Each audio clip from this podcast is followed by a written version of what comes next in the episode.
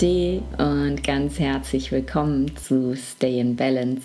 Diese Woche soll es um das Thema Hochsensibilität und Ayurveda gehen weil ich vor ein paar Tagen darüber einen Vortrag gehalten habe und ich fand den einfach, also nicht, weil ich meinen eigenen Vortrag so geil fand, aber weil ich dieses Thema einfach so, so wichtig fand, dass ich gedacht habe, das nehme ich jetzt direkt nochmal mit in den Podcast rein. Es gibt zwar schon eine relativ alte Folge von mir zum Thema Hochsensibilität und Migräne, aber dieses Mal möchte ich die Migräne ausklammern und tatsächlich die reine Hochsensibilität Ayurved angucken und eben ja hier und da so ein kleines bisschen Ayurveda mit einbauen. Ohne geht es ja bei mir nicht, das weißt du ja. Und ja, als aller, allererstes und ähm, das ist meistens auch so das größte Problem, ähm, stört mich der Titel. tatsächlich. Und ich glaube, darum ist es ein Problem, es stört, glaube ich, viele andere Menschen auch, denn die deutsche Bezeichnung dieses, ja, dieser speziellen äh, Kondition, mit der manche Menschen geboren werden, Hochsensibilität, hat halt einfach so ein, so ein ja, ich weiß auch nicht, es gibt immer so einen, so einen negativen Stempel, so du bist zu sensibel. Äh, und das ist was, das habe ich mir tatsächlich auch mein Leben lang angehört. Und ich finde es halt ganz, ganz spannend, ähm, wenn man sich den englischen Begriff, die englische Beschreibung anguckt, denn die ist einfach wirklich nur eine Beschreibung. Im Englischen sagen wir Sensory Processing Sensitivity. Das bedeutet also übersetzt eine Sensitivität, also eine, eine höhere Empfindlichkeit gegenüber der Prozessierung, also der Verarbeitung von Sinneseindrücken. Und ich finde, das ist einfach, ja, das ist eine Zustandsbeschreibung und Hochsensibilität, weiß ich nicht. Kannst mir ja mal ein Feedback dalassen. Wie fühlt sich das für dich an, wenn jemand sagt, ich bin hochsensibel oder du bist doch bestimmt hochsensibel? Ich finde, das hat immer so einen negativen Touch, so ein bisschen. Ich bleibe jetzt natürlich trotzdem während dieser Folge bei dem Begriff weil es ist nun mal ein deutscher Podcast, das heißt, ich benutze den amerikanischen Begriff nicht und es gibt irgendwie im deutschen Raum auch keinen besseren. Es sei denn, ähm, du kennst einen, dann lass mir einen da. Ähm, manche sprechen zum Beispiel über Feinfühligkeit. Ähm, ist ein bisschen schöner als hochsensibel, aber ich finde, es trifft es trotzdem irgendwie nicht so richtig. Also wenn du einen schönen Begriff hast, äh, poste unter dem Instagram-Post zu diesem Podcast oder lass mir einen Kommentar da, da würde ich mich megamäßig drüber freuen, denn die Hochsensibilität ist tatsächlich auch mein Thema. Mm, ein Thema, das mich eigentlich mein Leben lang begleitet, aber mir erst in den letzten Jahren wirklich bewusst geworden ist. Und dadurch hat sich für mich auch ganz viel verändert. Hochsensibel wird man nämlich tatsächlich geboren. Da ist nichts kaputt, da ist nichts falsch gelaufen, da ist ähm, nicht irgendwie was falsch ver verschaltet oder so, sondern man ist einfach genau so gemeint. Man kommt hochsensibel auf die Welt und nach den Untersuchungen von Elaine Aaron, das ist ähm, die erste, die diese spezielle Kondition beschrieben hat, Eine, ähm, ich glaube, englische Psychologin, irgendwann in den 90ern kamen die ersten Studien und Untersuchungen dazu raus. Elaine Aaron sagt, 20 Prozent der Bevölkerung sind hochsensibel. Das heißt, es ist eigentlich eine ganze Menge, also nicht irgendwie zu vernachlässigen. Ähm, klar, 80 Prozent sind es nicht, aber ich finde, ne, so, so 20 von 100 ist schon, ist schon eine Ansage, wenn man sich das so klar macht. Also es kann einfach sehr viele Leute auch in deinem Umfeld betreffen, vielleicht sogar dich. Und so war es eben auch bei mir. Ich bin hochsensibel auf die Welt gekommen und wusste das natürlich aber gar nicht. Und das ist schon das erste und das allergrößte Problem. Denn wenn du als hochsensibles Kind auf die Welt kommst und irgendwann äh, ja dir deiner Welt und Umwelt und der Menschen da drin bewusst wirst, dann gehst du ja tatsächlich davon aus, dass der Rest der Welt die Welt genauso wahrnimmt wie du. Was bedeutet das, die Welt genauso wahrnehmen? Wenn du jetzt nicht hochsensibel bist, also du gehörst eher zu den 80 Prozent, hast du nämlich keine Ahnung, worüber ich eigentlich gerade spreche. Ähm, die Welt genau wahrnehmen kann auf vielen Ebenen passieren. Es gibt ähm, Hochsensible, die sind für alle Sinnesqualitäten hochsensibel. Es gibt Hochsensible, die sind aber auch nur für einzelne Sinnesqualitäten hochsensibel. Ich bin tatsächlich für alle Qualitäten hochsensibel. Vielen Dank, liebes Universum. Und das bedeutet, dass ich empfindlich bin gegenüber hellem Licht, vielen bunten Farben, Geräuschen, Gerüchen, Kleidung, die auf meiner Haut kratzt, ähm, Schmerzempfinden, also ich habe eine reduzierte Schmerztoleranz, ähm, Stress äh, kann mir sehr schnell viel zu viel werden, zu viele Tasks auf einmal zu haben, kann mir viel zu viel werden. Meine eigenen Emotionen sind wahnsinnig intensiv. Zum Beispiel, wenn ich Musik höre, kann das sein, dass mich das megamäßig triggert und ich heulen muss. Filme, Bücher, solche Geschichten, also Hochsensible sind die, wo man gerne mal sagt, die sind nah am Wasser gebaut. Und ähm, genau, und dann kommt eben tatsächlich auch noch dazu eben ein Kanal, den wir im Westen auch gar nicht mal so auf dem Schirm haben. Das sind die Emotionen anderer und die Schwingungen anderer. Wir sagen ja gerne, ähm, wir sind alle Energie und das stimmt eben auch. Also ich meine, wir bestehen einfach alle aus schwingenden Atomen ähm, und wir senden eben als energetische Wesen auch Schwingungen aus. Und die 80 Prozent, die nicht hochsensibel sind, äh, die spüren diese Schwingungen nicht und die von den 20 Prozent, die auch hochsensibel für diese Schwingungen sind, die nehmen das wahr. Was bedeutet das? Die, du sitzt in einem Großbraumbüro, die Tür geht auf, es ist äh, laut um dich herum, du bist eigentlich fokussiert auf deinen Task, es kommt eine Person rein und du musst den Kopf noch nicht mal hochheben und du weißt ganz genau, was diese Person für eine Laune hat. Und meistens ist es eben vor allem die schlechte Laune, die in dich eintritt. Also auch gute, ich kann mich auch von guter Laune megamäßig anstecken lassen. Aber die schlechte ist eben vor allem die, die beeinflussend ist. Bedeutet, ähm, das kann sein, wenn du eben dir deiner Hochsensibilität und den Features nicht bewusst bist, dass du tatsächlich plötzlich einen absoluten Emotionsshift hast und keine Ahnung hast, warum dass du von, ne, ist gerade alles super, läuft gut, bin zufrieden, zu, ich bin sauer, ich bin wütend, ich bin tief traurig, shiftest ohne eine Vorstellung zu haben, warum, weil da gerade eine Emotion von jemand anderem in dich reingetreten ist. Und wenn du das nicht trennen kannst, meine Emotion, die Emotion von anderen, ähm, dann macht das natürlich eine Menge mit dir. Ne? Und das sind dann so Leute, zu denen man sagt, die sind so sprunghaft und die haben so Stimmungsschwankungen. Und ja, es gibt auch Menschen, die haben normale Stimmungsschwankungen, ähm, aber gerade bei Hochsensiblen ist es eben sehr, sehr häufig, dass die die Stimmung von anderen einfach in sich aufnehmen. Und das ist Hochsensibilität geht auf allen Ebenen. Wie gesagt, manche haben nur einen Task, manche haben mehrere. Ähm, bei mir sind es tatsächlich alle. Und ähm, das kannst du dir vorstellen, das kann ganz schön anstrengend sein. Wenn all das so auf dich einballert, permanent, 24-7, okay, beim Schlafen nicht, aber eben zu jeder wachen Minute, dann ähm, ist da eine Menge los in deinem Kopf. Es führt zu ähm, einer viel intensiveren Informationsverarbeitung, weil eben die Filter fehlen, weil, weil die Türsteher fehlen. Die normalen Gehirne in Anführungsstrichen, denn hochsensible Gehirne sind, wie gesagt, nicht unnormal, aber ich brauche einen Ausdruck, um nicht immer zu sagen, die nicht hochsensiblen Gehirne, das ist mir zu lang.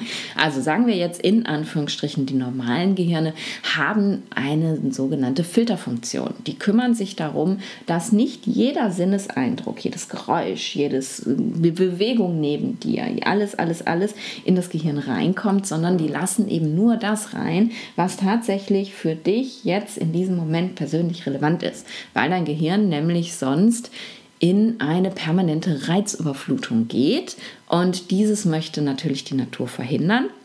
Also macht es eben das wir von Geburt an, wenn wir nicht gerade hochsensibel sind, ein bisschen dumpfer sind und eben nicht alles in uns reinkommt. Aber bei Hochsensiblen ist das so. Das heißt intensivere Informationsverarbeitung. Das Gehirn ist ständig am Ackern und wenn du hochsensibel bist und so eine Vata-Maus wie ich, da kommen wir gleich noch drauf, was das miteinander zu tun hat, dann weißt du, wie sich das anfühlt. Da ist halt permanent was los da oben. Das kommt nie zur Ruhe. Das schnattert ständig, das arbeitet ständig. Und ja, ähm, das führt natürlich auch zu einer höheren Achtsamkeit für, für Reize aus der Umwelt. Wir sind halt einfach immer in so einer viel höheren Grundanspannung, weil wir ja alles aufnehmen. Das macht halt einfach insgesamt auch ein viel höheres Stresslevel und ne, durch ein höheres Stresslevel, also höhere Ausschüttung an Stresshormonen, ähm, haben wir einfach auch eine, eine, eine andere Baseline sozusagen. Also wir kommen halt gar nicht mehr in diese tiefe Entspannung rein. Die Baseline sitzt ganz woanders und dadurch ist die Neigung zur Überstimulation, im Englischen sagt man overwhelmed, für mich trifft es das irgendwie so gut, das Wort, diese Überstimulation ist einfach schon vorprogrammiert. Und was passiert dann? Dann wird einem die Welt zu viel. Und dann muss man die Welt eben ausschalten. Ähm, Im besten Fall tut man das dann. Im schlechtesten Fall hat man, so wie ich gelernt, dass das keine gute Idee ist und macht dann einfach weiter, bis es halt irgendwann zu ich nenne es mal gerne, zu einem Meltdown kommt, also zu so einem Zusammenschmelzen. Im Englischen sagt man Meltdown, klingt besser. Ähm, der Begriff kommt eigentlich tatsächlich ähm, aus dem ähm, Feld des Autismus, wenn Autisten, also ähm, ja, diese, wenn denen die Welt zu viel wird, dann, dann haben die ja eben wirklich solche Zusammenbrüche, dann liegen die am Boden und schreien und sind gar nicht mehr richtig kontaktfähig. Und solche Meltdowns kenne ich von mir auch, dass es dann wirklich einfach Bam macht und mich ein Zug überfährt und ich eben gar nichts mehr kann.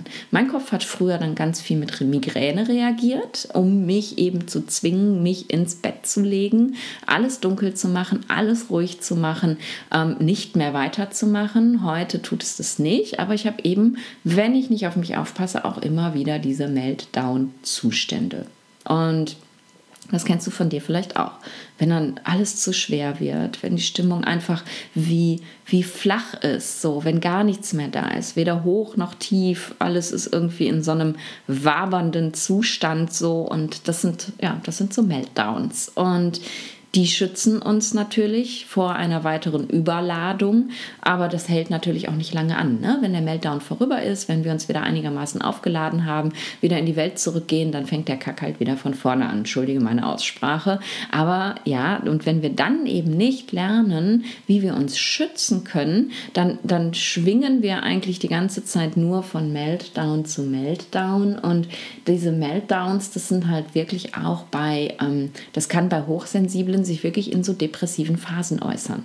Ne? Dass dann einfach wie man wie so ein Käfer auf dem Rücken im Bett liegt und gar nichts mehr geht und es fühlt sich nichts mehr schön an und es, es, es, man möchte nicht essen, nicht trinken, nicht überhaupt gar nichts, weil sich nichts mehr anfühlt sozusagen. Und ja, das ist halt natürlich ein mega Drama. Ne? Also wenn man immer wieder durch solche Phasen hindurchschlittert und, und ähm, sich einfach auch nicht stabilisiert bekommt und das beginnt meistens auch relativ früh schon in der, in der Kindheit. So, hochsensible Kinder, also diese Meltdowns, beziehungsweise die Entscheidung auch, wie lebe ich denn mein Leben weiter?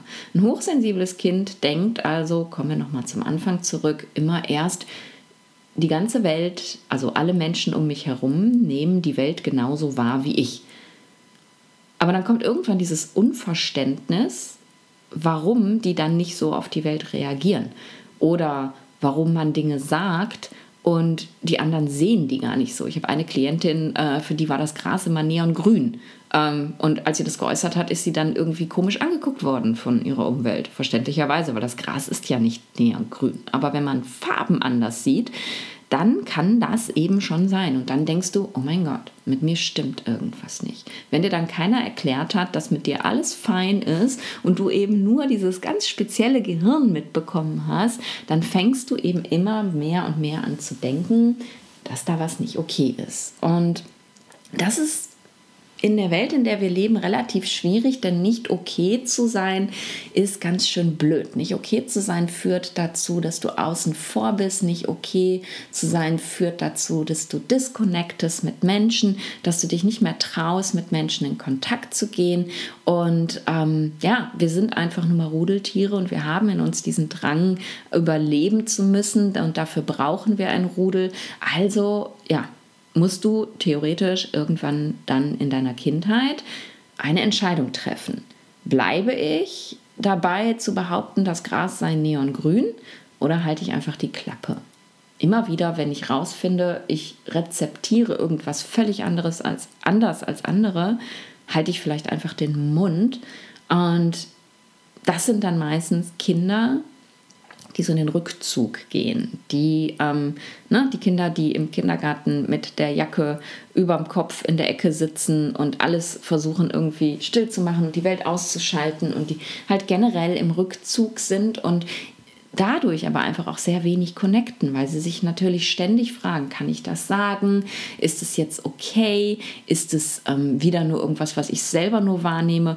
Ähm, und viele, und das war bei mir eben auch so, verstehen einfach tatsächlich nicht, dass sie das nur selber wahrnehmen. Und es sind Kinder, die halt ja sehr schwierig nur sozialisieren.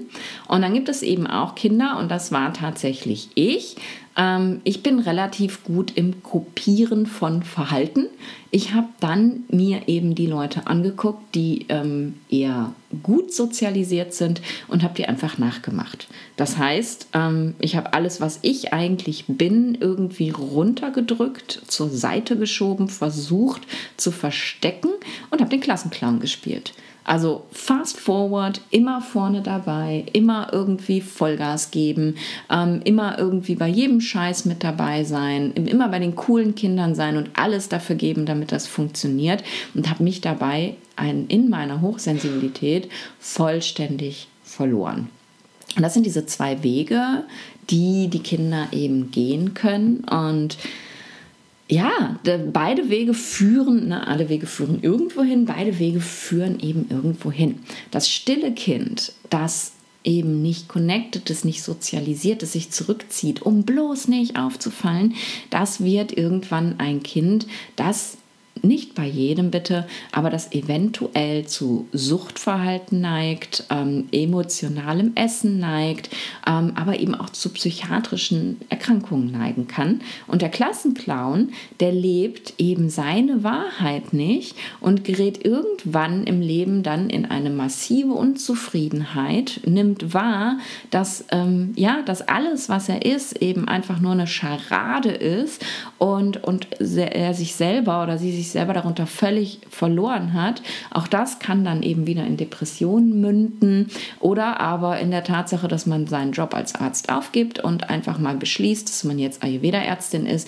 und durch die Weltgeschichte reist und kein Zuhause mehr hat. Und I think you know who I'm talking about. das ist the story of my life. Ich habe dann irgendwann dank Ayurveda angefangen, meine Wahrheit zu leben. Also wirklich zu sein, wer ich bin, das zu tun, was ich will, die Welt so wahrzunehmen, wie ich sie wahrnehme und einfach auch allen davon zu erzählen. Und manchen Leuten gehe ich damit auf die Nerven und anderen Leuten eben nicht. Und für manche Leute ist das super anstrengend, dass ich sie permanent lese. Und ähm, für andere Leute ist es mega. Und ähm, ja, eine Freundin von mir sagte letzten Sommer, mit dir zu reden ist wie, als guckst du in meine Seele rein. Also es ist für, es gibt viele Leute, für die das auch ein ganz großes Geschenk ist. Und ich gebe dieses Geschenk sehr, sehr gerne ähm, und liebe meinen Job, den ich jetzt tue, weil mir dieses Geschenk, das ich bin als Hochsensible, jetzt so wirklich, wirklich die Türen zu dem öffnet, was ich tun möchte.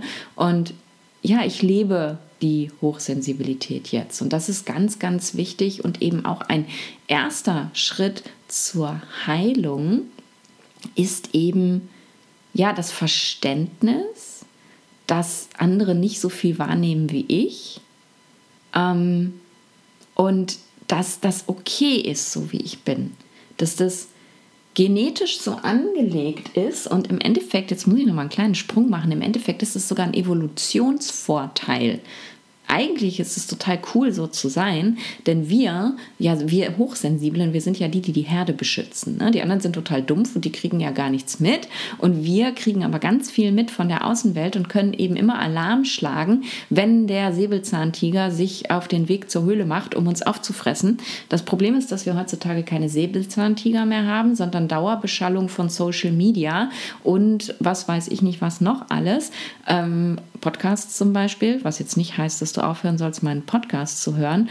But you know what I mean. Wir sind halt in einer Dauerbeschallung und ähm, dadurch wird die Welt einfach für Hochsensible so schnell viel zu viel. Wir können halt unsere, unsere angeborenen ähm, Upsides ähm, gar nicht mehr nutzen im Endeffekt, ähm, weil wir eben ständig von überall zu geballert werden. Ja, und dieser Evolutionsvorteil, den zu verstehen und den eben zu leben Own It. Ich habe schon mal eine Folge zum Thema Own It aus ayurvedischer Sicht gemacht, kann ich sehr empfehlen. Hör sie dir unbedingt an. Ich muss mir mal ganz schnell eine Notiz machen, damit ich dir die auf jeden Fall verlinke, denn da geht es einfach total und vollständig darum, dass du das lebst, was du bist und das annimmst und, und eben nicht dagegen ankämpfst und das ähm, verändert schon ganz, ganz viel. Ähm, ja, jetzt könnte ich hier aufhören, aber ich habe mir noch ein paar andere Sachen überlegt, die ich dir auch dazu erzählen möchte. Und es fehlt ja auch immer noch die ayurvedische Perspektive. Also, was mache ich denn, wenn ich hochsensibel bin? Wie gehe ich denn überhaupt damit um? Wenn du jetzt in dem Ganzen, was ich so hier gebrabbelt habe, das Gefühl hast, oh mein Gott, das bin ich, wovon du da erzählst und das jetzt erst bewusst wahrnimmst, oder wenn du schon lange weißt, ich bin hochsensibel, aber ich habe keine Ahnung, wie ich damit umgehen soll, dann möchte ich so ein paar First Tiny Steps mit dir teilen, die mir geholfen haben, mit meiner Hochsensibilität zu leben und umzugehen. Mm, und das erste ist eben das Verständnis, dass wir so sind und dass wir das nicht ändern können. Egal, was wir tun, wir werden nie nicht hochsensibel sein. Das ist einfach da tatsächlich. Mit diesem Verständnis, dass dieses Gehirn einfach so viel arbeitet, ist der nächste Schritt zu gucken, wo überfordere ich mich denn aktiv selber. Du kannst natürlich diese laute Welt nicht ausschalten und meistens auch deinen Chef nicht ausschalten und, und, und. Aber wahrscheinlich hast du selber äh, ganz viele Punkte in deinem Leben, wo du auch noch zusätzlich in die Überforderung gehst. Anstatt mal Löcher in die Luft zu starren oder Wolken zu beobachten, hast du wahrscheinlich permanent dein Handy vor der Nase. Ähm, und tust eben, anstatt abends eine Meditation zu machen oder mal ein bisschen Yoga, lieber äh, setz dich lieber vor den Fernseher und guckst noch Netflix oder keine Ahnung. Ey, alles gut, mache ich auch mal, aber ich weiß eben, wie ich es dosieren darf mittlerweile. Also, guck dich mal um in deinem Alltag, wie viel tust du eigentlich selber, um dich zu überfordern, denn das ist ähm, der Punkt, wo du ansetzen kannst. Du kannst die Welt nicht ausschalten, aber du kannst eben das ausschalten, was du in deine Welt reinbringst und das finde ich ganz, ganz wichtig. Next Step. Klär dein Umfeld darüber auf, wer du bist und dass das normal ist, wie du bist. Das ist ein harter Schritt, den Leuten zu sagen, ey, ich bin anders. Manche gehen da auch ein bisschen komisch mit um, andere aber auch so gar nicht. Aber wenn die wissen, warum du so reagierst, wie du reagierst, und wenn die wissen, dass das nicht ein netter Running Gag ist, dass die Nadine immer einen polnischen Abgang macht, ähm, ich weiß nicht, ob du das weißt, was ein polnischer Abgang ist. Äh, Im Ruhrpott bedeutet es, ähm, du bist auf einer Party und verschwindest dann einfach, ohne irgendjemandem Tschüss zu sagen. Polnischer Abgang. Ich weiß nicht, wie viele polnische Abgänge ich in meinem Leben gemacht habe, weil ich irgendwann gemerkt habe, jetzt geht es überhaupt gar nicht mehr, weil ich so massiv über meine Grenzen gegangen bin. Und dann war einfach nur hier raus, weg, ich kann nicht mehr. Und ähm, ja, wenn du Leute darüber aufklärst, dass das ganz normal ist, wenn du mal deine Grenzen nicht respektiert hast, dass du einfach verschwindest oder dass es auch ganz normal ist, dass du immer spüren kannst, was sie spüren. Ähm, und dass es dann, wenn du fragst, wie geht es dir? Ich spüre, es ist was nicht in Ordnung, nicht besonders fein ist zu sagen, nein, nein, ist alles gut. Das ist ja die Reaktion in der Welt, in der wir leben. Wir geben ja nie preis, dass es uns schlecht geht. Warum sollten wir auch? Indianer kennt keinen Schmerz und überhaupt. Wenn der Hochsensible dich aber fragt, wie geht es dir, dann impliziert das immer eine geöffnete Tür, weil er nämlich ganz genau weiß, wie es dir geht. Und wenn du dann sagst, mir geht's gut, ist alles okay, dann ist es für den Hochsensiblen echt kacke, weil der ja spürt, dass das nicht stimmt. Und gerade in Beziehungen sehe ich das so häufig.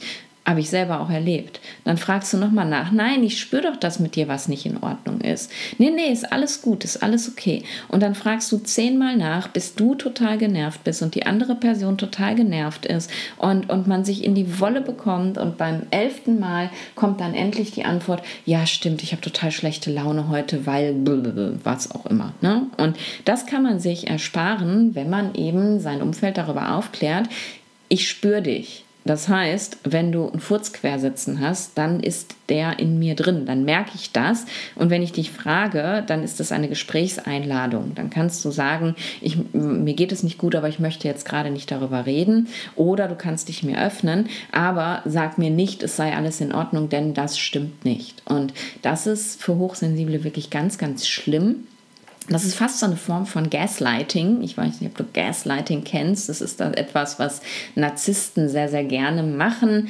ähm, mit den Menschen in ihrem direkten Umfeld, denen so lange zu erzählen, dass irgendwas nicht mit ihnen stimmt, bis die es selber glauben. Also bis sie selber wirklich denken, ich bin an allem schuld und ich habe einen Lattenschuss. Und wenn du spürst, es ist was nicht in Ordnung und jemand erzählt dir aber permanent, stimmt nicht, was du spürst, ist falsch, stimmt nicht, was du spürst, ist falsch, ähm, das ist richtig krass, das ist richtig fies und ich habe das so oft erlebt und das ist einfach, weil du, du zweifelst an deinem Verstand irgendwann. Und gerade in Beziehungen kann das ganz, ganz schlimm sein. Also klär die anderen darüber auf und, und klär sie darüber auf, was eben tatsächlich für dich wichtige Elemente sind und was für dich typisch ist und normal ist. Und klär sie vielleicht auch darüber auf, dass du selber ein extrem emotionaler Typ bist, dass du viel Sicherheit brauchst zum Beispiel, um dich wohlzufühlen, dass du, dass du dich oft unsicher fühlst und oft nachfragen musst und dich dieser, dieser Sicherheit vergewissern muss und, und, und. Also gib Menschen eine Gebrauchsanweisung für dich. Die musst du natürlich nicht aufschreiben, aber rede mit den Menschen in deinem Umfeld darüber, klär sie auf. Dann, nächster Schritt, ganz wichtig, Selbstbeobachtung. Was sind denn meine Kanäle? Denn du kannst es machen wie das Kind, das im Kindergarten die Jacke über den Kopf zieht und sagt, ich mache jetzt hier gar nichts mehr, I'm out. Oder du kannst rausfinden, dass du vielleicht nur ein oder zwei Kanäle hast und kannst die bewusst ausstellen. Wenn du zum Beispiel ein auditiver Hochsensibler bist, also deine, dein Gehörsystem sehr empfindlich ist, dann gibt es solche geilen Sachen wie Noise Cancelling Kopfhörer oder wo ich total drauf stehe, ich habe so in meine Ohren eingegossene ähm, Ohrstöpsel die machen alles dicht. Und dann sitze ich da mit den Dingern in den Ohren und bin in meiner Welt. Und das da draußen ist futsch. Also du kannst einfach einzelne Kanäle ausstellen, wenn du merkst, dass es dir zu viel wird. Aber dafür musst du wissen, welches deine Kanäle sind. Gib dir eine Zeit und beobachte dich selber und guck einfach mal, was sich entwickelt. Ähm, was, was überfordert dich? Wo spürst du Überforderung? Und dann finde Wege, wie du diese Kanäle ausstellen kannst prophylaktisch. Es ist ganz wichtig, sich immer wieder Auszeiten und Zeiten für Rückzug zu gönnen. Und damit meine ich nicht, ja, ich fahre doch einmal im Jahr aufs stille Retreat oder Schweigeretreat oder wie auch immer, sondern ähm, jeden Tag. Gib dir jeden Tag Momente, in denen dein Gehirn keinerlei Informationen zu verarbeiten hat, außer denen, die es selber produziert. Da kannst du nichts dran ändern. Und das kannst du machen, wie du willst. Geh in den Wald, meditiere, mach Pranayama, mach Yoga, beobachte die Wolken beim Vorbeiziehen. Whatever, finde einen Weg für dich, in dem du alles ausstellst und das wirklich jeden Tag. Und wenn es nur fünf Minuten sind und du wirst mit der Zeit merken, wenn du dir fünf Minuten gönnst, dann willst du irgendwann zehn und dann willst du irgendwann zwanzig und dann schaffst du den Raum, das zu machen. Hochsensible erzählen sich immer, ich habe keine Zeit für sowas, weil sie ja eben innerlich so unter Strom stehen gerade dann braucht man das. Je weniger Zeit man dafür hat, desto mehr Zeit muss man sich dafür nehmen. Nimm das mit als äh, ganz große Weisheit. Die kommt auch nicht von mir. Ich glaube, das hat Thich Nathan mal über äh, Meditation gesagt. Je weniger Zeit du zum Meditieren hast, desto länger solltest du meditieren. Irgendwie sowas. Also, ne, habe ich nicht geklaut, aber es ist so weise. dann ist es gerade bei dieser empathischen Komponente, also diesem Spüren von anderen, wichtig, dass du lernst, deine Emotionen zu hinterfragen. Wenn du, und ich hatte das die Tage auch, da kam so eine Welle von Traurigkeit in mich rein und ich war eigentlich gerade mega drauf und dann war ich voll traurig. Wenn dich so eine Emotion volle Kanne ausnockt, frag dich, ist es meins? Ist es überhaupt meins oder ist es jetzt von irgendwo anders reingekommen? Und versucht dieses Gefühl erstmal auch zu verstehen. Denn oft sind wir halt so abgekappt von der Wahrnehmung unserer Gefühle, dass wir einfach nur merken, dass irgendwas ganz unangenehm ist. Und wir haben keine Ahnung, was das ist. Und wenn du definieren kannst, wie ich, diese, diese Woge von Traurigkeit, und du merkst, okay, ich habe überhaupt gar keinen Grund, gerade traurig zu sein, dann kannst du relativ schnell identifizieren, dass das nicht dein Gefühl ist. Und dann kannst du dieses Gefühl einfach gehen lassen. Denn ich habe da so einen ganz heißen Tipp für dich, beziehungsweise ein ganz heißes Wissen. Es gibt die 90-Sekunden-Regel. Jede Emotion dauert nur 90 Sekunden. Es sei denn, wir halten sie fest. Liegt daran, dass eine Emotion, die wir körperlich fühlen, an Botenstoffe ge gekoppelt ist, die im Gehirn ausgeschüttet werden. Die Botenstoffe werden ausgeschüttet, dann werden die vom Gehirn wieder abgebaut und wenn die weg sind, ist auch die Emotion weg. Und dieses Abbauen dauert, jetzt nagel mich nicht auf die Sekunde fest, aber dauert im Schnitt ungefähr 90 Sekunden. Dann ist nichts von dem Botenstoff mehr da. Wenn du dich krampfhaft an dieser Emotion festhältst, naja, dann bleibt die, weil du ja immer mehr von diesen Botenstoffen ausschüttest. Wenn du aber merkst, oh, das ist nicht meins und es einfach vorüberziehen lässt, dann ist egal wie weh das tut, wie doof das ist oder sonst irgendwie in 90 Sekunden diese Emotion vorbei. Die darf einfach gehen. 90 Sekunden Regel. Fand ich mindblowing, als ich das rausgefunden habe im Studium und voll cool. Und heute weiß ich auch, warum das so wichtig ist, weil ich so oft Emotionen mit mir rumschleppe, die nicht meine sind. Die dürfen dann einfach gehen. Ganz wichtig, ganz akut, lerne deine Warnsignale zu erkennen und entsprechend zu handeln. Nicht erst, wenn du einen Meltdown hast, ist es Zeit, was zu tun, sondern wenn dein Körper oder dein Geist dir Signale senden, dass es langsam anfängt, dir zu viel zu werden. Und das ist eine Kaskade. Das fängt ganz leise an, dann wird das ein bisschen lauter und ein bisschen lauter und dann noch ein bisschen lauter und irgendwann schreit das dann. Und die meisten hören es erst, wenn es schreit. Lerne deine Signale deines Körpers dann zu hören, wenn sie noch ganz leise zu dir sprechen. Bei mir sind das zum Beispiel, ähm, dass meine Augen brennen und ich so vermehrt blinzel.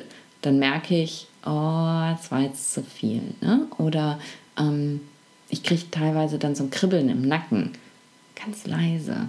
Und dann weiß ich, okay, jetzt gucken wir mal, wie wir hier ein bisschen wieder runterschalten. Aber das ist so diskret, das muss man halt erstmal merken. Ne?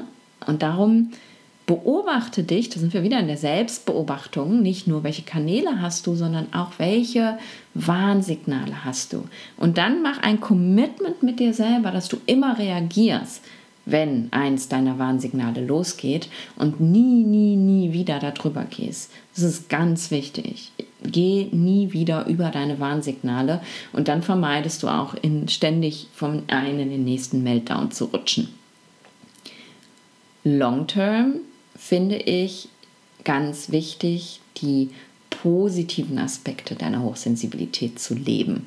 Denn Menschen zu spüren, kann auch was ganz Geiles sein. Denke an meine Freundin, in deren Seele ich gucke. Für die ist es großartig, mit mir zu sprechen, weil ich sie einfach so spüren kann. Du kannst eine ganz tolle Freundin sein, ohne dich dabei zu überfordern. Ne? Also wenn du merkst, dass es dir zu viel an Emotionen von anderen wird, steig aus.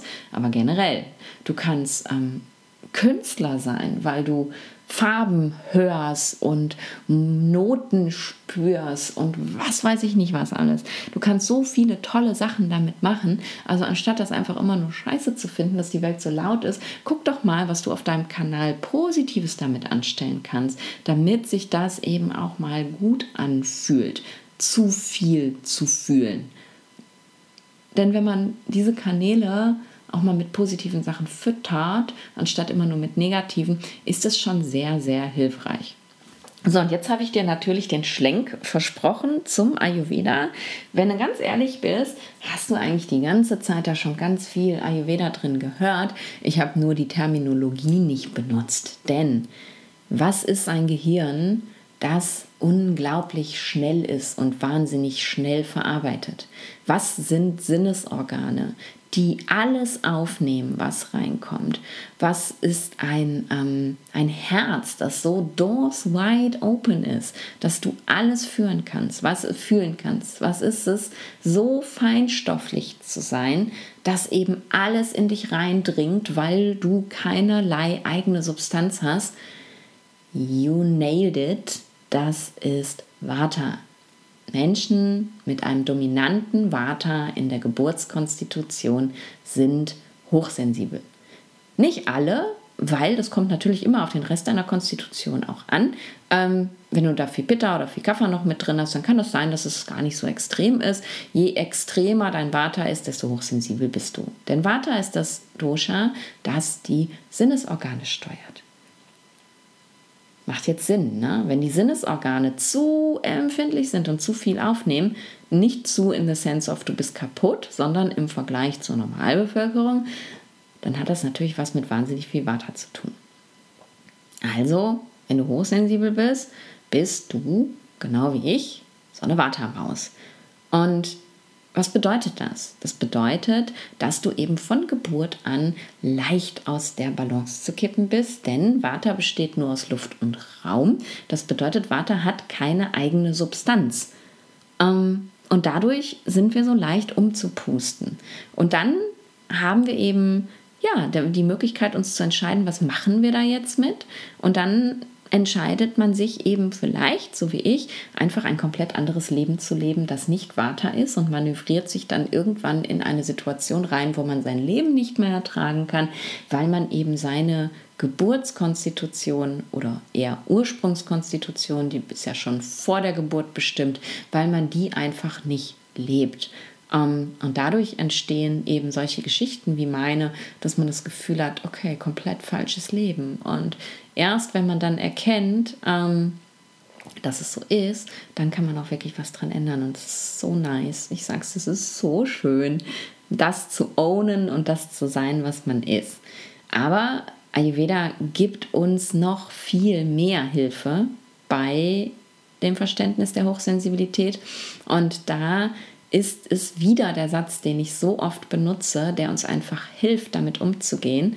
Like increases like Opposites create balance. Gleiches erhöht Gleiches. Gegenteile erzeugen Balance.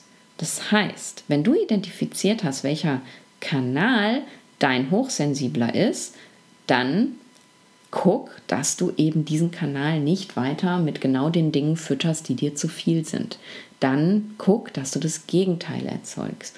Wenn du als Hochsensibler merkst, dass in dir viel zu viel Bewegung ist, dann Geh nicht noch zum Hot Yoga oder zum Power Yoga, um dich auszupowern, damit du endlich mal so müde bist, dass du schlafen kannst, sondern suche dir Möglichkeiten, wie du eben in die Erdung kommen kannst, anstatt noch mehr Bewegung zu erzeugen. Like increases like, damit machst du es nicht besser. Auch wenn du halt äh, Instant Gratification mal ganz kurzfristig das Gefühl hast, jetzt ist es gut, weil du eben so im Energieloch bist, dass du gar nichts mehr kannst, hilft dir das aber langfristig nicht. Wenn du aber lernst und merkst, ich bin drüber, dass eben vielleicht auch ein bisschen Yin-Yoga oder ein bisschen Pranayama oder ein Spaziergang in der Natur viel hilfreicher sind, als dich einfach nur so platt zu machen, dass gar nichts mehr geht, das verändert es langfristig. Denn dann bist du auch immer wieder bereit, das immer wieder zu tun und hast die Energie. Und das Problem bei Hochsensiblen ist ja oft, dass sie eben in diesem ständigen Energiedefizit leben, sich ständig so, so am Limit fühlen, weil einfach viel zu viel zu viel ist.